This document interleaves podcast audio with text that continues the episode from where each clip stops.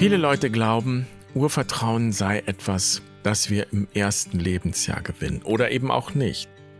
Viele sagen, wenn das im ersten Lebensjahr nicht geklappt hat mit dem Urvertrauen, dann ist es vorbei. Dann lässt sich das nicht nachholen. Und das stimmt natürlich nicht, ist aber leider sehr oft zu hören, auch von Therapeutinnen und Therapeuten. Solche Aussagen sind Ausdruck einer ja, völlig überhöhten Vorstellung von Urvertrauen und dies leider sehr verbreitet scheint mir. Dabei könnten wir überhaupt nicht leben, und zwar nicht eine Minute lang, wenn wir nicht mindestens ein Grundurvertrauen hätten. Und das Wort Grundurvertrauen ist schon doppelt gemoppelt, so als könnte es noch was Tieferes geben als Urvertrauen. Gibt es aber nicht. Urvertrauen trägt uns immer und sorgt dafür, dass wir überhaupt existieren können.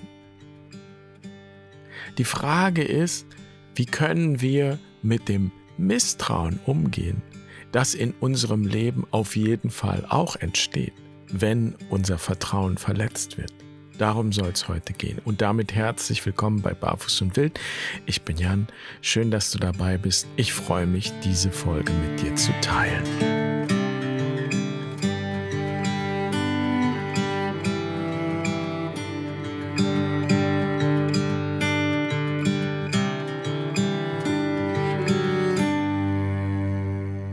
Ohne Urvertrauen würde uns alles Angst machen. Wir könnten durch keine Tür gehen, ohne zu befürchten, dass sich dahinter nicht doch ein Abgrund auftut. Und wenn wir nämlich ganz genau sind, dann wissen wir ja nicht wirklich, dass dort kein Abgrund ist. Wir vertrauen darauf. Aber wir wissen das so lange nicht, bis wir die Tür geöffnet haben. Erst dann können wir wirklich sicher sein. Es könnte ja einen Erdrutsch gegeben haben, ohne dass wir das bemerkt haben. Und wenn wir die Tür öffnen, dann überrascht uns da eine große Leere hinter der Tür. Das ist natürlich ein theoretisches Beispiel, aber es sagt uns alles über Vertrauen und Urvertrauen. Denn genau so ist es ja.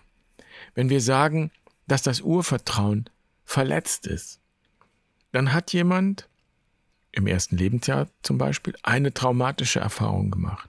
Also im übertragenen Sinn hat sich eine Tür geöffnet und dahinter klaffte ein Abgrund. Und fortan hat dieser Mensch natürlich Angst, Türen zu öffnen, diese Tür zu öffnen. Das heißt, der Abgrund kann stehen für die Eltern, die nicht da waren, die das Kind haben schreien lassen zum Beispiel und schreien lassen und schreien lassen, bis alles Schreien aufgebraucht war. Und dann ist es nicht verwunderlich, wenn dieses Kind später, wenn es groß ist, zum Beispiel keine tiefe Beziehung mehr eingeht.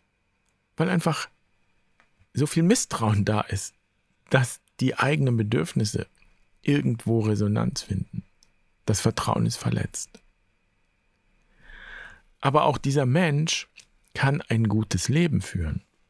Und so ist es ja auch oft. Auch dieser Mensch lernt einen Beruf, kann sogar sehr erfolgreich sein. Und das heißt nicht, dass nicht so schlimm ist, was da passiert ist. Das heißt einfach nur erstmal, und das ist die gute Nachricht, dass es keinen vollständigen Verlust des Urvertrauens geben kann. Sonst würden wir auf der Stelle tot umfallen.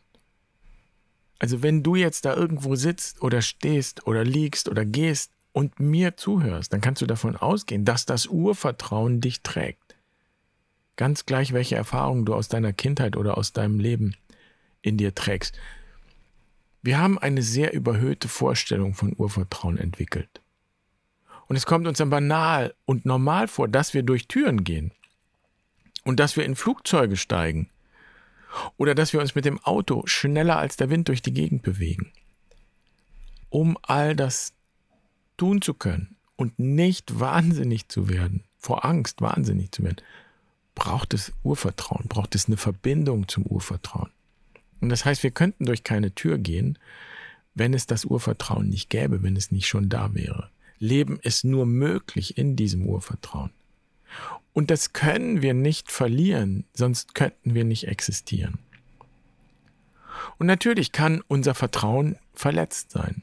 Und ich würde sogar behaupten, dass es ohne eine Verletzung, ohne jegliche Verletzung auch nicht geht. Das Leben beginnt ja schon mit einer Verletzung. Wir verlassen den warmen Mutterleib, den Zustand des Einsseins mit der Mutter. Wir erleben eine Abtrennung, eine Entbindung. Und wir kommen dann in diese im Vergleich zum Mutterleib kalte Welt, in der wir Dinge erfahren, die wir vorher nicht kannten. Wir haben plötzlich Hunger. Wir haben Durst. Also wen würde so ein Ereignis denn nicht erschüttern? Und wir sind uns einig, dass das so erstmal nicht schlecht ist für das Leben. Und natürlich ist es dann wunderbar, wenn wir eine Mutter haben, die unseren Hunger und unseren Durst stillt und uns das Gefühl gibt, ja, dass man Bauchschmerzen irgendwie ertragen kann. Ich kann mich noch sehr gut erinnern, als mein erster Sohn geboren wurde, da lag es da, dieses Bündel, und schaute uns an mit seinen großen Augen, irgendwie noch nicht ganz da, so wie kurz nach dem Aufwachen. Und in der Zeit habe ich mehr über Urvertrauen gelernt als sonst irgendwann oder aus irgendeinem Buch. Zum einen habe ich was gelernt über mein Urvertrauen. Denn dieses kleine Bündel war natürlich eine riesen Herausforderung für mich, für uns. Daran erinnere ich mich gut. Was braucht jetzt der kleine Kerl alles? Wie können wir sicher sein, dass wir das alles richtig machen? Und ich weiß noch, wie ich ihn das erste Mal gewickelt habe im Krankenhaus und die Schwester hat mir über die Schultern geschaut diese winzigen Hände, diese winzigen Füße. Ich hatte wirklich Angst, die zerbrechen, wenn ich die anfasse. Und dann sagte die Schwester, keine Angst, das ist nicht so zerbrechlich, wie es aussieht. Und da ist mir klar geworden, wie unsicher ich bin. Weil das ja eine völlig neue Situation war und mir einfach auch die Erfahrung fehlte. Und irgendwann war ich dann auch wirklich verwirrt, weil aber auch wirklich alle irgendeinen guten Ratschlag hatten. Und die Ratschläge waren zum Teil völlig gegensätzlich. Kinder brauchen ganz viel Nähe. Am besten, ihr tragt sie immer am Körper. Und die anderen, Kinder sollten von Anfang an auch mal einfach für sich sein. Ihr braucht schließlich auch eine Pause. Lasst euch nicht um den Finger wickeln. Also ich erinnere mich noch gut an das babylonische Stimmgewirr um uns herum und unsere Hebamme hat mir dann wirklich geholfen Jedenfalls erinnere ich mich, dass sie irgendwann gesagt hat, ihr macht einfach euer Ding. Ihr könnt euch auf eure Intuition verlassen, auf eure Elternintuition. Ihr merkt schon, was funktioniert. Und das war so ein Wendepunkt für mich, an dem ich angefangen habe, mich weniger von dem leiten zu lassen, was ich gehört habe um mich herum und weniger zu fragen, wie man das jetzt macht, sondern auf meine Intuition zu vertrauen.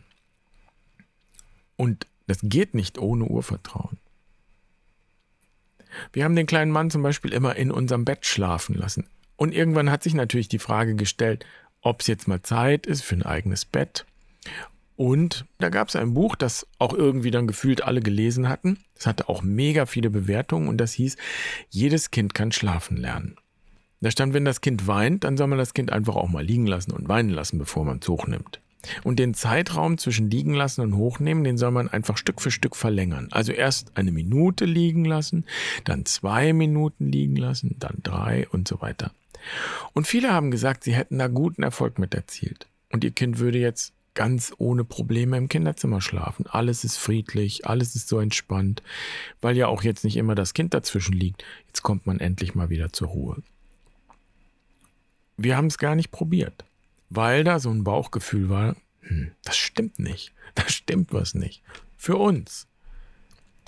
Und wir haben den kleinen Mann immer zwischen uns schlafen lassen oder eben an der Seite in so einem Anstellbett. Und mich hat es beruhigt, wenn ich den kleinen Mann neben mir schnorcheln gehört habe. Das hat überhaupt nicht meine Ruhe gestört. Im Gegenteil, das hat mich glücklich gemacht. Und später bin ich dann zufällig auf ein anderes Buch gestoßen, das heißt Co-Sleeping. Und in dem Buch steht, dass das, was wir da gemacht haben, nämlich dass die ganze Familie in einem Bett schläft, dass das in ganz vielen Ländern der Welt sogar der Normalfall ist.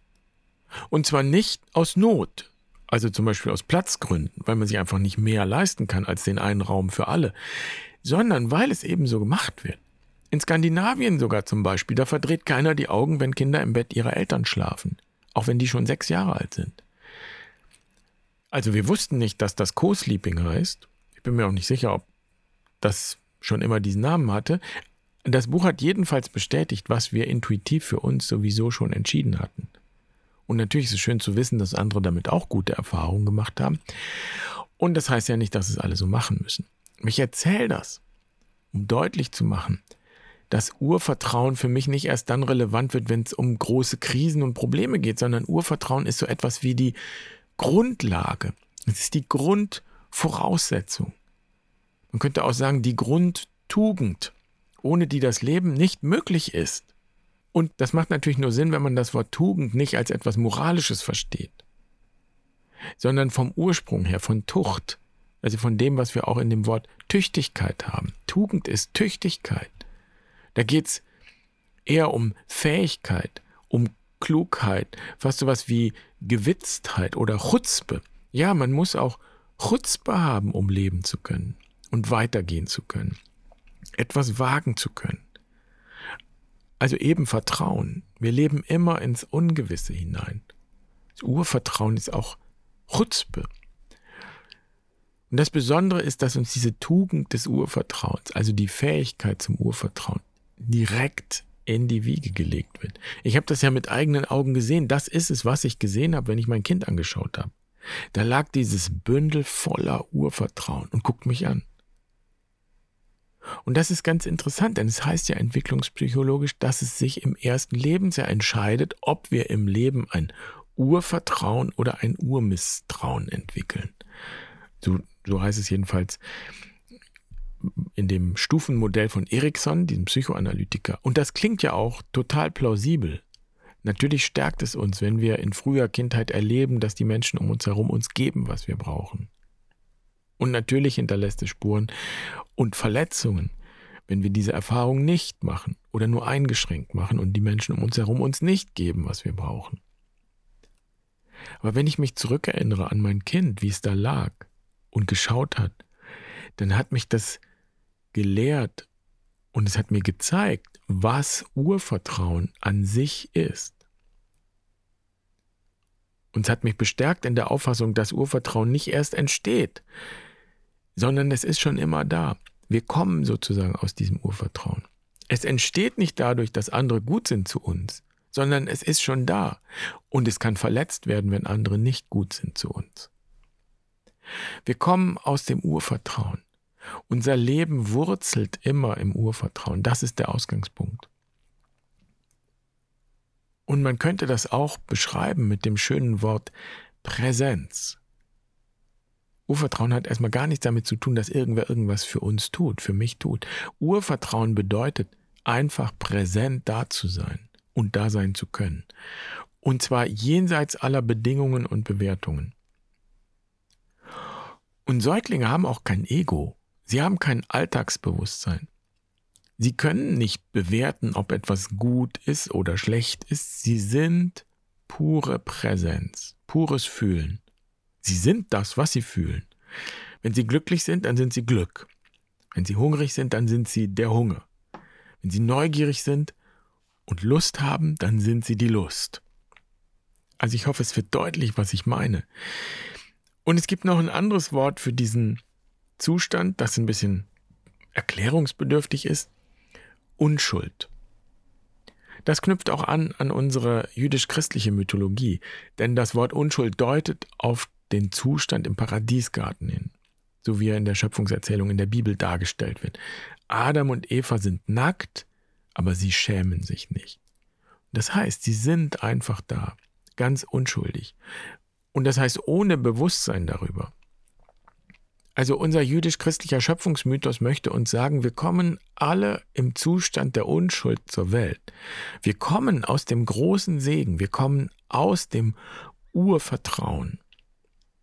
Und natürlich geschehen dann Dinge, an denen wir wachsen.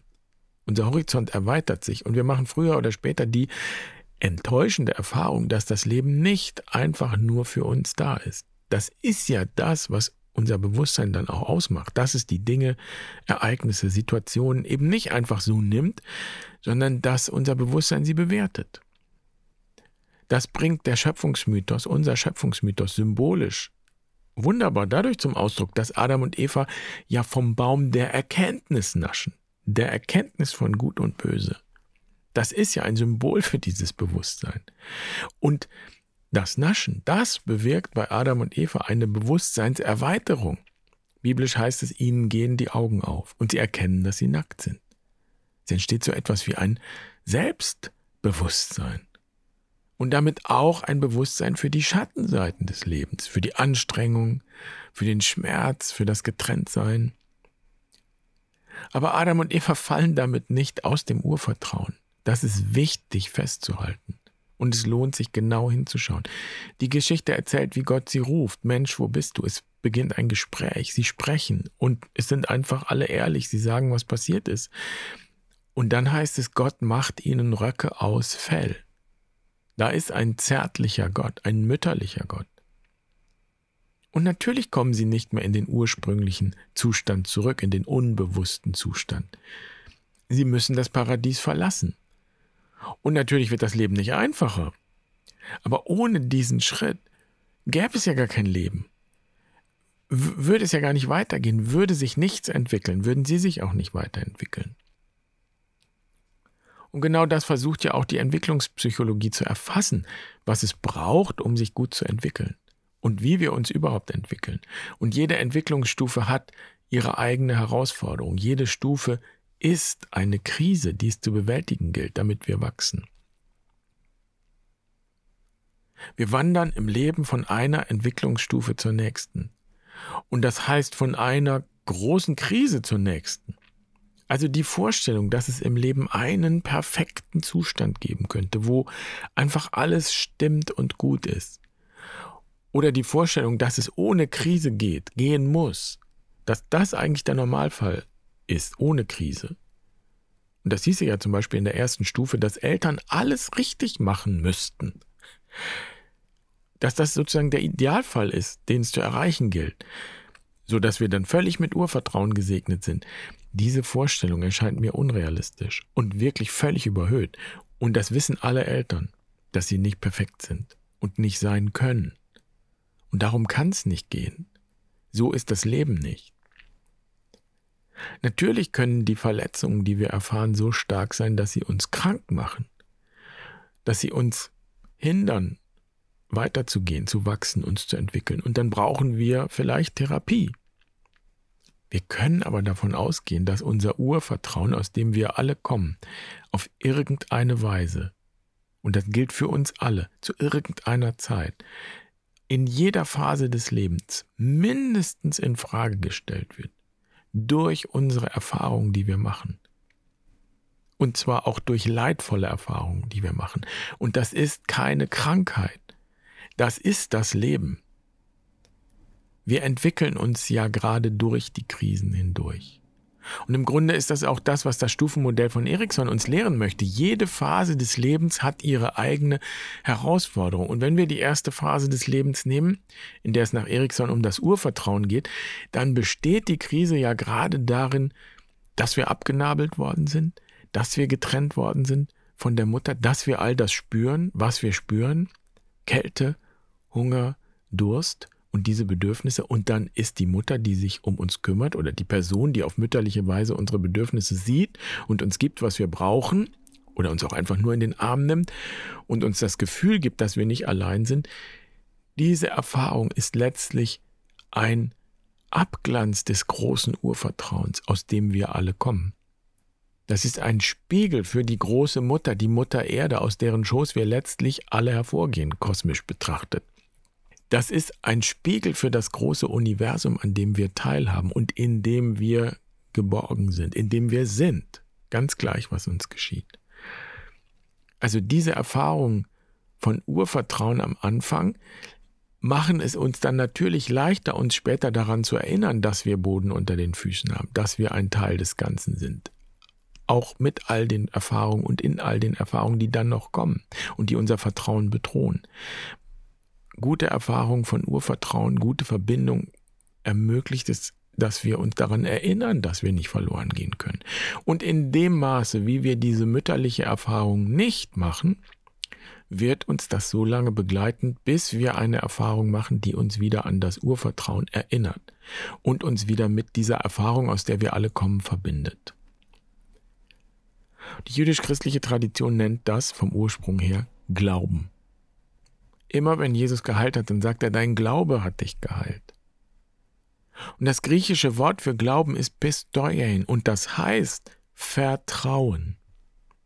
Das Problem ist, dass irgendwann Augustinus damit angefangen hat, dieses Wort umzudeuten. Glauben ist für ihn nicht Vertrauen, sondern eine Art intellektuelle Zustimmung, was natürlich was völlig anderes bedeutet als zu vertrauen.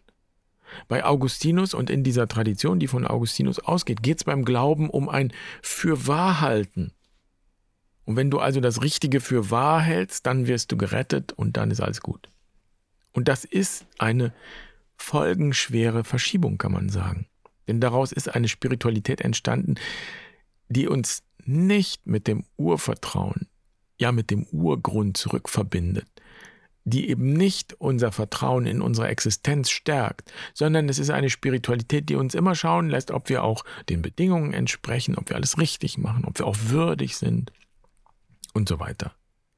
Also im Endeffekt nährt diese Spiritualität die Angst, nicht zu genügen, es nicht richtig zu machen, nicht dazuzugehören. Und da gibt es eigentlich eine Art Dauerzustand von dem, was ich da am Anfang erlebt habe, als mein Sohn zur Welt kam, dass mir alle Ratschläge erteilt haben und ich am Ende ich überhaupt keine Ahnung mehr haben hatte, was ich wollte und wem ich jetzt dann eigentlich folgen will und soll. Also diese christliche Tradition, diese Spiritualität von oben, die mit Augustinus entstanden ist und die vorherrscht bis heute, muss man ja sagen, die sagt, mach es genau so und so, dann bist du auf der sicheren Seite. Und das stärkt nicht mein Vertrauen so gut das gemeint ist, das nimmt mir meine Autonomie. Das schneidet mich ab von meiner Intuition, von meinem inneren Wissen, letztlich von meiner Seele.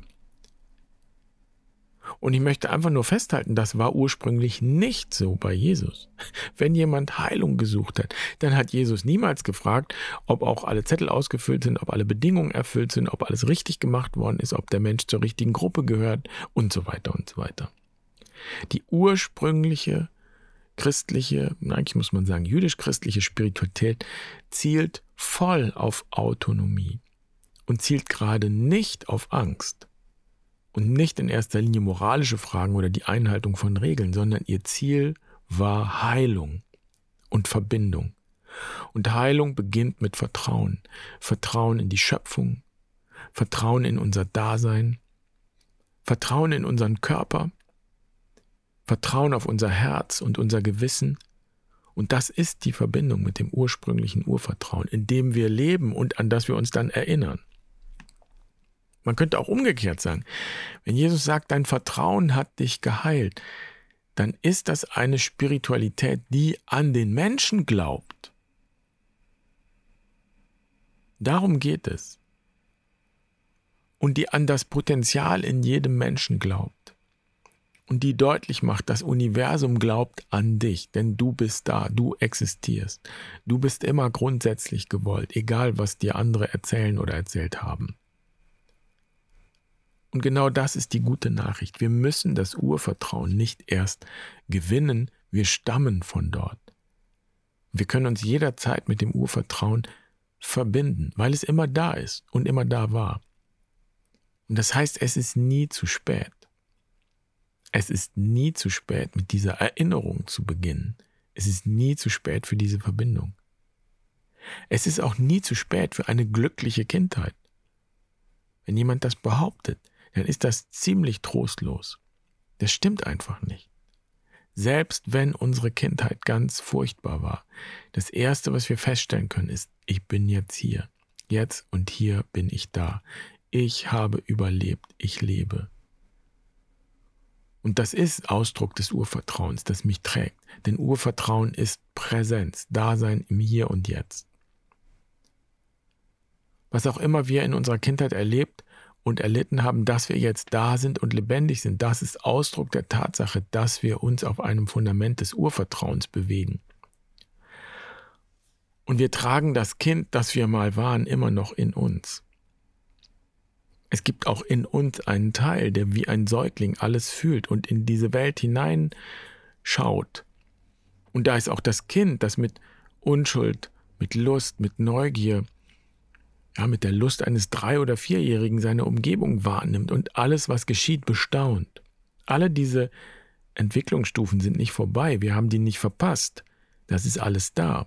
Wir sind all das auch weil wir durch alle diese Stufen gegangen sind und wir selbst geworden sind, so wie wir eben geworden sind. Und so können wir beginnen, uns diesem kindlichen Teil von uns zuzuwenden und Heilung dorthin zu bringen, dorthin, wo Verletzung war. Wir können dem Kind in uns sagen, du bist willkommen. Es ist gut, dass du da bist. Du bist willkommen. Und wenn das früher einmal Menschen nicht gesagt haben, und wenn in dir der Glaube entstanden ist, dass du nicht willkommen bist, ich heiße dich immer willkommen. Denn das, was früher war, ist jetzt vorbei. Wir können dem Kind in uns sagen, du bist schön, du bist schön, und es ist gut, dass du so da bist. Du bist genau so richtig, wie du bist. Nichts an dir und deinem Körper ist falsch. Und wenn jemand das je behauptet haben sollte, dann wissen wir beide jetzt, dass das eine Lüge war. Vielleicht hat der Mensch keine andere Wahl gehabt, als dich zu verletzen, um sich selbst zu schützen, wie auch immer. Aber wir wissen, dass es ein Irrtum war. Wir können den Teufelskreis beenden, wir müssen das nicht weitergeben. Du bist wunderbar, so wie du bist. Wir können dem Kind in uns sagen, du bist stark. Du bist stark, dass du da bist, jetzt da bist, das ist ein Ausdruck deiner Stärke. Du hast das Urvertrauen und die Lebensfreude bewahrt. Diese Qualitäten waren nie verloren. Du hast sie gehütet. Du, mein Kind, hast sie gehütet wie einen Schatz. Danke. Und wir können unserem Kind sagen, ich bin für dich da.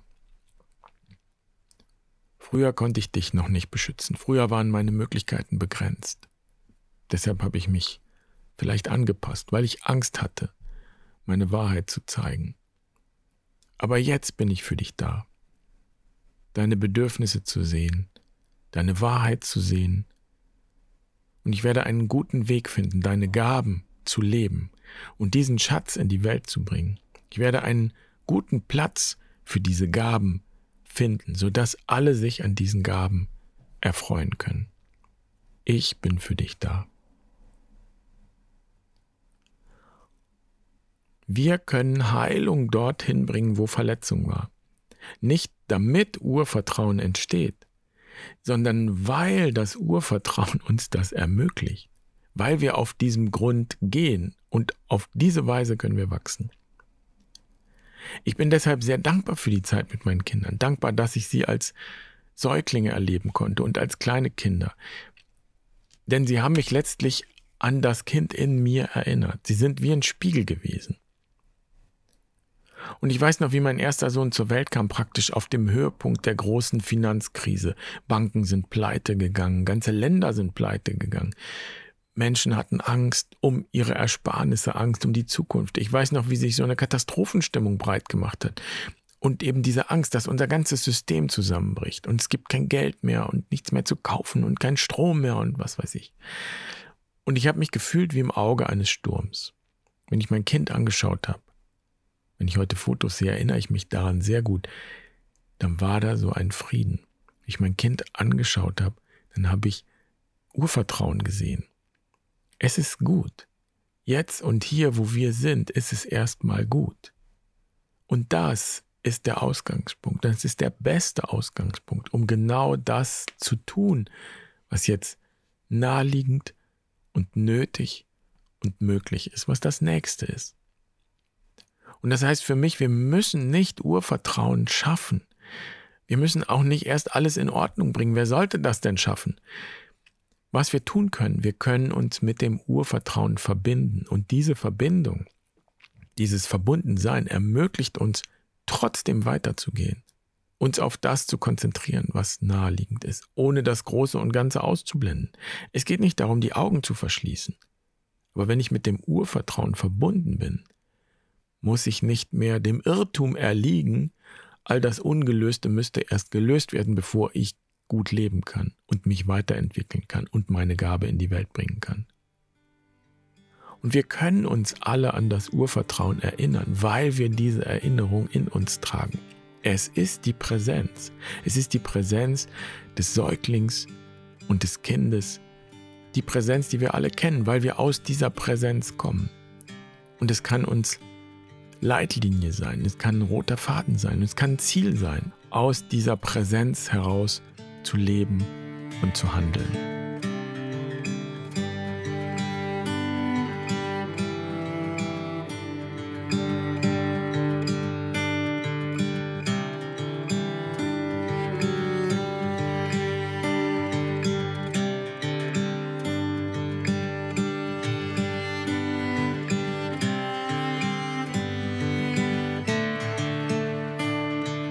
Ich hoffe, du kannst etwas mitnehmen aus dieser Folge. Schön, dass du dabei warst. Ich freue mich natürlich über Kommentare, also schreib gerne, wenn du magst. Und ich wünsche dir auf jeden Fall, dass du das Urvertrauen immer wie den Boden unter deinen Füßen spürst. Und ich wünsche dir eine schöne Woche. Mach's gut. Pace bene.